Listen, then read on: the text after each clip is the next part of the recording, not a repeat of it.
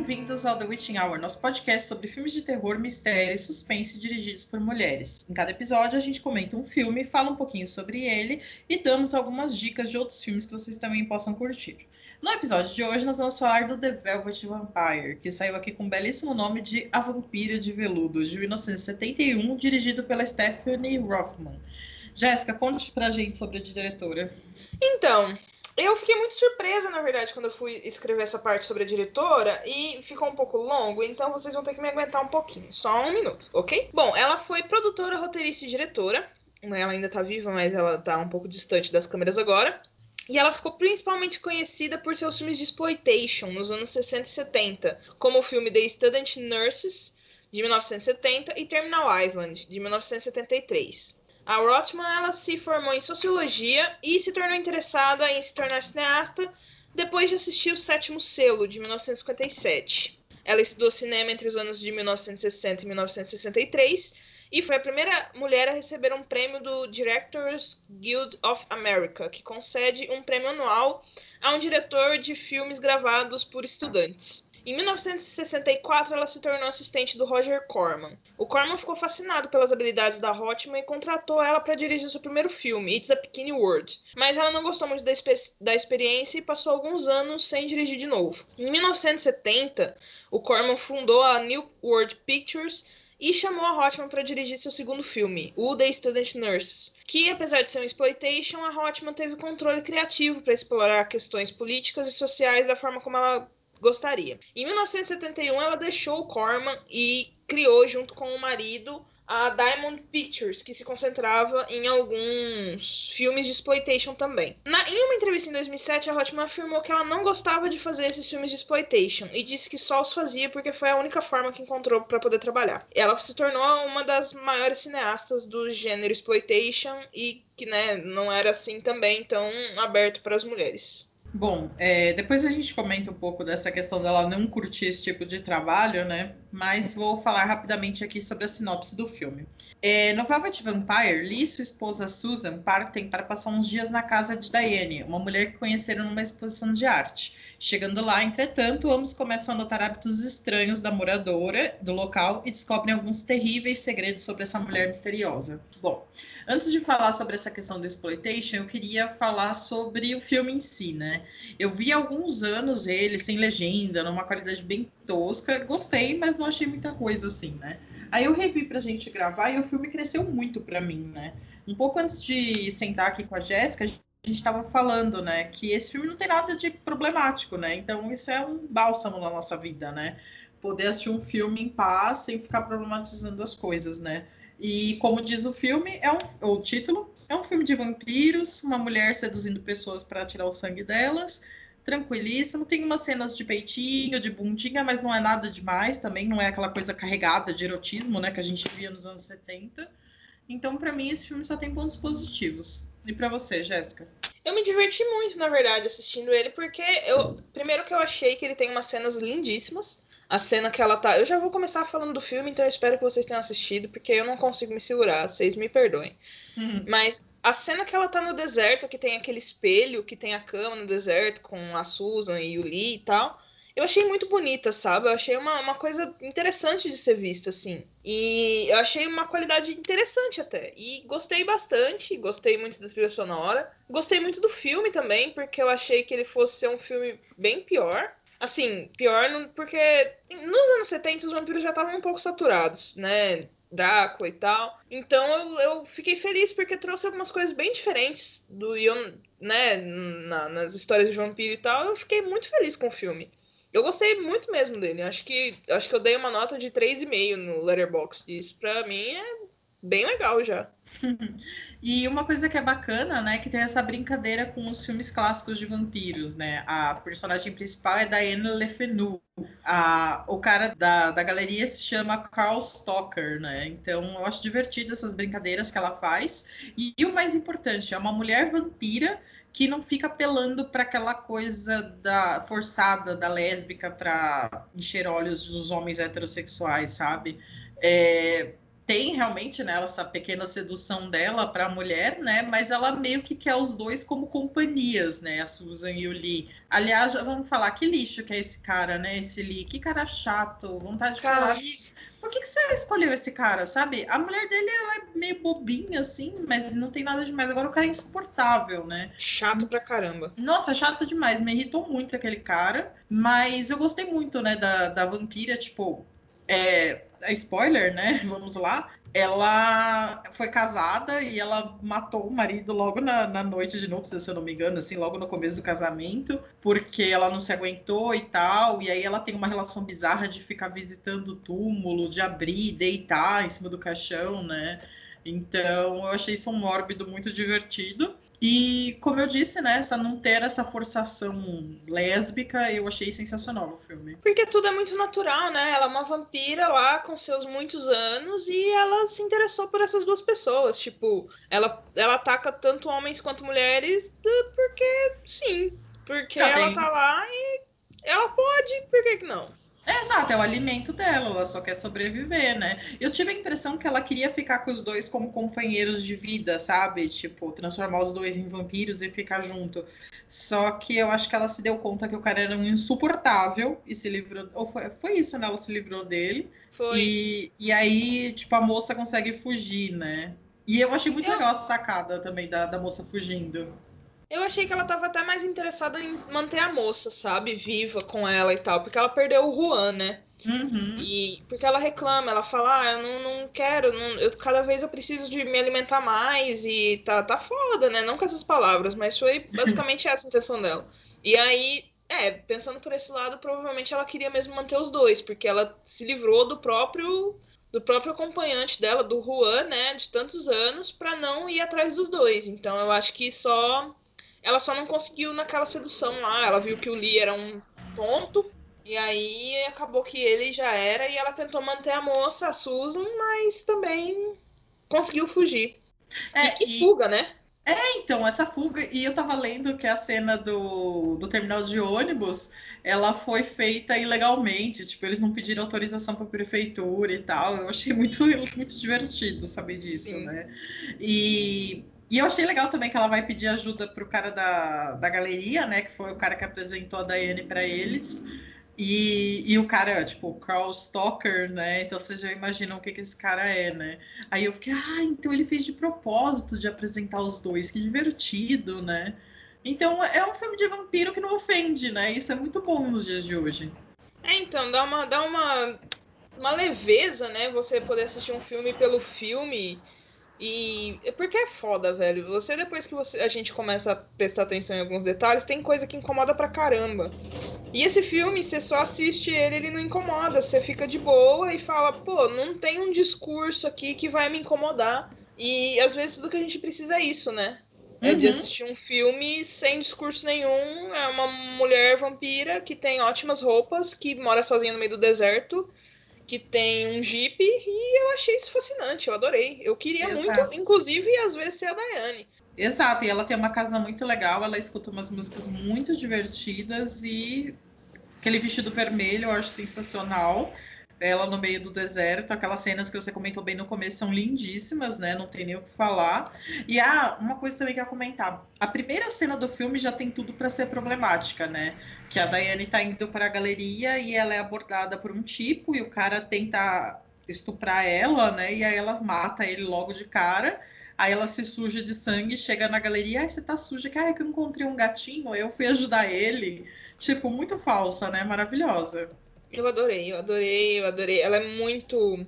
Ela tem uma cara de deboche o tempo todo na cara. Exato. É uma cara meio de, de eu não estou aqui. Eu estou, mas eu não estou. Então, se você falar comigo e eu não responder, é porque eu não tô prestando atenção. Exato. E eu tava lendo, eu não conhecia essa atriz que faz a Diane. Ela fez Star Trek, o clássico, né? Eu achei muito divertido saber disso também. Então, ela, é, é, ela fez pouca coisa, né? Antes do. Antes do The Velvet Vampire até depois. Mas é, eu ela... achei ela ótima. E ela fez um filme com o Elvis Presley, gente. Viva um pouquinho, ame um pouquinho de 68. Eu achei isso sensacional. Tipo, ela conheceu o Elvis, cara. E atuou com ele. E atuou com o Elvis, exatamente. E vamos falar sobre a questão da, da Stephanie, então, com os filmes de exploitation? Vamos. É, bom, eu sou uma pessoa que não gosta de exploitation. Eu fico muito incomodada e me dá um nervosinho e tal. E aí eu fiquei muito chateada de saber que a Stephanie também não gostava, mas era o único filme, tipo de filme que ela conseguia dirigir, né? E aí eu fico pensando quantas diretoras não dirigiram filmes que não gostavam muito, mas era a única chance delas trabalharem, sabe? E isso é uma bosta. Eu acho que, olha, eu não li tanto entrevistas dela ou coisa do tipo, mas levando em consideração que ela era muito inspirada pelo Bergman e, e tinha mais alguns outros diretores que eram mais vou chamar de cabeçudos, mas eu não quero e-mail de gente me perguntando por que eu chamei esses caras de cabeçudos, tá? que esses dias pra trás eu recebi e-mails perguntando por que, que eu acho entrevista com o vampiro brega. Mas, a gente, pelo amor de Deus, né? Porque é brega. Exato. Mas, enfim, é, eu acho que ela queria dirigir algumas coisas um pouco mais cabeçudas e simplesmente não teve espaço, sabe? Eu, não é de hoje e não é dos anos 70 que o pessoal duvida da capacidade de uma mulher de fazer um filme um pouco mais questionador e filosófico. Eu nem acho que ela queria tanto sair do horror.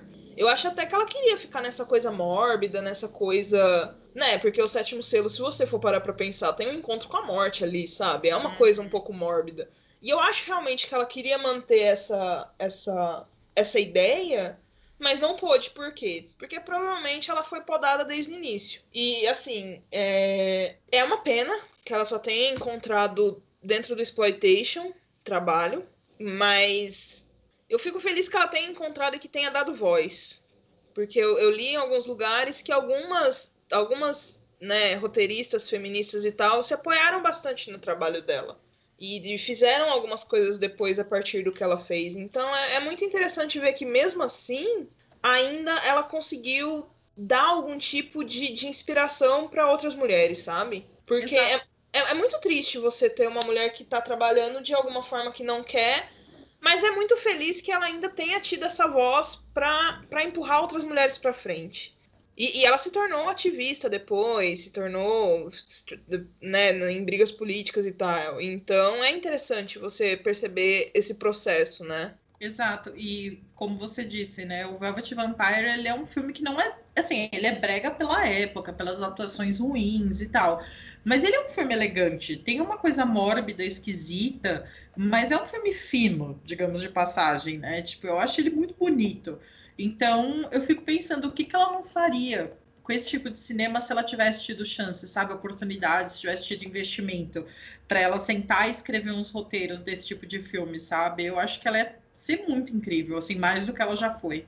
O que ela não faria hoje, sabe? Exatamente. Porque eu vejo muita gente com uma nostalgia enorme nos anos mais antigos do cinema e tal. Só que a gente não para pra pensar também nas dificuldades. Exato. Tipo, é que nem. Se, se fosse hoje, o tanto que essa mulher não, não poderia ter tido mais. Ainda é difícil, ainda é muito difícil. A gente vê toda vez, né, um monte de diretoras que a gente já comentou aqui que, tipo, ficou anos sem gravar nada, né? É foda. Mas a gente ainda hoje tem algumas, algumas facilidades, né? Você pode gravar um filme um pouco mais independente, você pode pedir apoio né, para uma galera que já te acompanha, financiamento coletivo. A Nia da Costa começou assim. Então, sabe, a gente esquece um pouco nessa coisa da nostalgia, as facilidades que a gente tem hoje as dificuldades que tinha antes. E eu acho que isso é um pouco desrespeitoso para uma memória, sabe? O tanto de diretora daquela época que poderia ter tido uma voz muito mais ativa hoje e desistiu porque não teve nenhum tipo de retorno, sabe? Exato. E se não fosse a Stephanie Rothman nos anos 70 fazendo esse tipo de filme, a gente não tinha a Sean Cassavetes fazendo Kiss of the Damage, que é sensacional. A gente Sim. não teria, sei lá, tipo, um monte de diretora. O próximo filme, inclusive, já dando um spoiler, que é o The Love Witch, que a gente vai gravar depois, que vai ser da próxima semana, é nessa pegada também, uma questão de nostalgia, assim. Mas por que não apoiar quem estava fazendo mesmo na época, sabe? É, exatamente. E, tipo, é, é, é, foda fazer esse trabalho de recuperação. Às vezes a gente tenta, às vezes a gente está tentando fazer uns trabalhos de recuperação de, de escritoras antigas, de diretoras mais antigas. E, e a gente fica. É, é, triste, cara, porque é o trabalho de uma vida que foi esquecido e ignorado, sabe?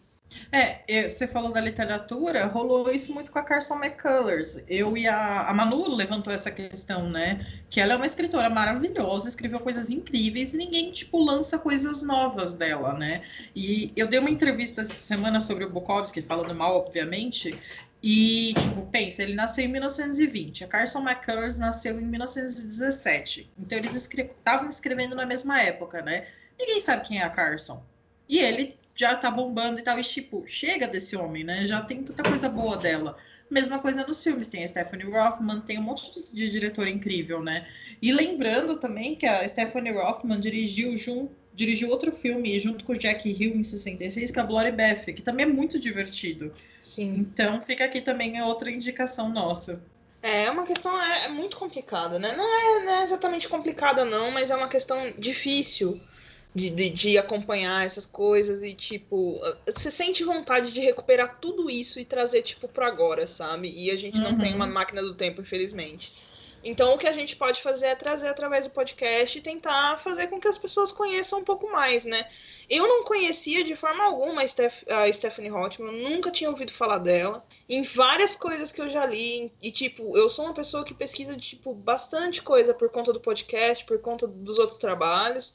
E eu nunca tinha ouvido falar dela, sabe? E isso me deixa frustrada pra caramba, porque por mais que a gente cave, é muito difícil encontrar essas coisas. É, eu lembro que uma vez fazendo a pesquisa lá pro filmes de terror dos anos 80 dirigidos por mulheres, né? Eu conheci alguns, mas quando eu sentei na, na frente do computador, do Google e MDB, eu achei mais de 30 diretoras. Mais de 30 ainda é um número minúsculo, né? Perto da quantidade de homens que existiam dirigindo terror naquela época. Mas assim, é um monte de filmes de mulher que a gente não encontra, não consegue assistir e tal. E um monte de porcaria de homem tá aí para quem quiser ver, né? Isso é muito triste. Pois é. E é uma, uma galera que nem precisa. E é outra coisa que eu fico fodida de raiva. Porque, beleza, os caras vão lá e fazem um monte de coisa medíocre, são aclamados pra caramba.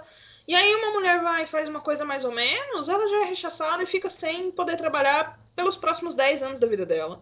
Exatamente. Cara, é o exemplo mais banal que eu dou, mas é o mais real. Pensa na Winona Ryder. Ela roubou um relógio e a carreira dela foi destruída. O Polanski estuprou uma menina de 13 anos e tá aí, ganhando Oscar, prêmio, lançando livro, filme todo ano. É isso a vida. Pois é.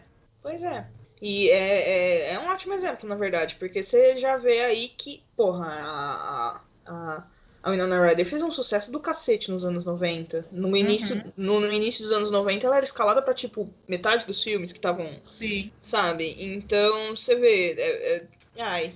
E ela é uma galera, é atriz. Não, e ela é uma ótima atriz até hoje. Tipo, Stranger Things para mim já deu o que tinha que dar. Mas o papel dela é incrível, ela é uma ótima atriz, ela continua trabalhando super bem, né? E Sim. teve poucas chances depois dessa treta toda que deu na vida dela.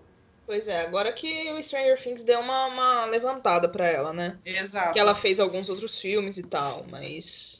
E ela é um dos poucos casos que tá atuando de acordo com a idade, né? Não ficam mais colocando ela em papelzinho de menininha. Tipo, ela já é mãe, já é uma mulher mais velha, então eu acho isso muito bom. Sim, eu gosto muito da Winona Ryder. Eu acho que ela tá. Eu acho que foi ótima ela ter essa outra chance. E infelizmente demorou demais. Exato. Mas que bom que tá acontecendo. E, tipo, se eu assistir a nova temporada de Stranger Things, vai ser por causa dela. Sim, eu, eu continuo assistindo porque eu sou muito uma pessoa apaixonadinha por Stranger Things, né? Mas, enfim, eu, inclusive eu revi esses dias. Eu gosto mesmo, é. Na primeira eu tenho algumas, é Eu tenho algumas falhas de caráter, gente. Essa é uma delas. Sou muito Imagina! Mas, amiga, eu amo Ginger Snaps. O que, que eu vou dizer? Eu amo todos, todos inclusive todos o três. deveriam amar. Todos deveriam amar. Exato. Você não tá errado. Ai, gente. Enfim, gente, é isso. Assistam Velvet Vampire. Ele é um filme incrível. E se vocês procurarem aí na internet, ele tem disponível legendado. Então é muito tranquilo de assistir. E depois conta pra gente o que, que vocês acharam. Eu vou ser sincerona aqui que eu assisti pelo YouTube mesmo. É, tá? também, é lá que tem. Tá, tá lá aberto, galera. Nem é o YouTube alugue, lá é YouTube, tipo, só veja. Então. E a qualidade tá até interessante, tá bem tranquilo de assistir. Eu assisti rapidinho, uma hora e vinte, assistam. Uhum. E pelo amor de Deus, ponham a mão na consciência do que vocês estão consumindo, reparem nas coisas que vocês consomem, isso é extremamente importante para que vocês não consumam nada que vão se arrepender depois. Digo isso porque a gente sempre se arrepende, às vezes olha assim e fala, putz, que cara desgraçado, né? Mas enfim, Então, eu tô bastante nervosinha essa semana, tô, tô bem revoltadinha amarga. Então, é esse o meu recado. Minha recomendação de hoje é, por favor, ponham a mão na consciência. Então a Jéssica hoje não vai indicar nenhum filme, ela está mandando vocês colocarem a mão na consciência. a Jéssica vai recomendar um filme, sim, mas eu também recomendo as duas recomendações de hoje. Por favor, põe a mão na consciência e logo menos eu recomendo um filme. Então, por favor, Jéssica, recomende seu filme. Ah, sim, hoje eu vou recomendar um filme. Por quê? Eu já vou falar antes por que eu vou recomendar esse filme. Faz bastante tempo que eu assisto, que eu assisti o filme. Mas por conta do nome da, da, da, da nossa querida Diane, ser Diane Lefanu, eu vou recomendar Let's Care Jessica to Death. Que, primeiro, eu me apaixonei pelo nome de, pelo, pelo, por esse filme a partir do momento que eu li o nome dele.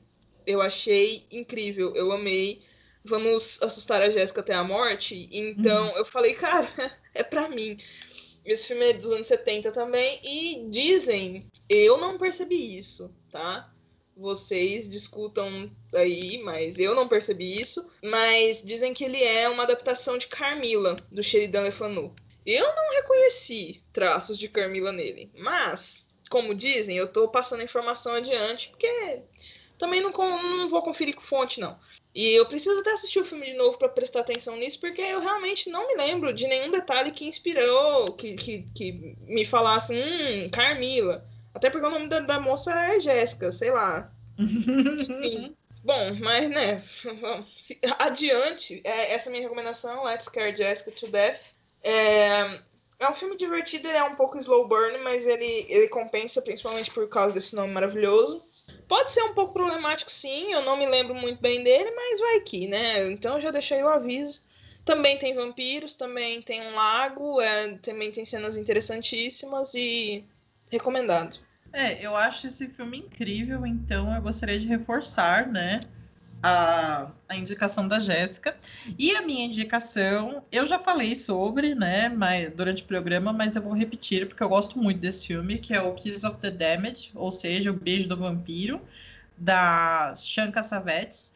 E, gente, ela é filha ninguém, de ninguém menos do que o John Cassavetes com a Jenna Rowlands. Assim, o casal mais lindo do universo fez essa filha linda que fez esse filme lindo. Então, eu recomendo demais. E ele tem aquele ator lindíssimo chamado Milo Ventimiglia. Gente, ele é lindo e ele faz esse filme como no papel de Paolo. Então, recomendo demais o Beijo do, do Vampiro. É total nostalgia dos anos 70, assim, mas eu acho bem, bem feito. E eu recomendo também que vocês deem uma olhada no Instagram do, Milho, do Milo Ventimiglia, porque ele é muito conceitual. Então eu tava lá pegando umas dicas de, de, de imagens com, com o Instagram dele, ó, ó, altos enquadramentos ótimos. E fica aí a terceira recomendação. Repetindo a minha lista de recomendações é bota a mão na consciência, assistam Let's Care Jessica to Death e frequentem o Instagram do Milo Ventimiglia. É isso. Isso, e para de defender o homem lixo, gente. Reconheça é... que ele é um são... Pode ter feito filme bom, mas é um lixo. A gente não pode esquecer nunca disso. É importante. Exato. Bom, então vamos nos dirigir para o final do programa. E, novamente, eu queria agradecer imensamente a todo mundo que ouve a gente, que conversa com a gente nas redes sociais, que vem comentar dos filmes.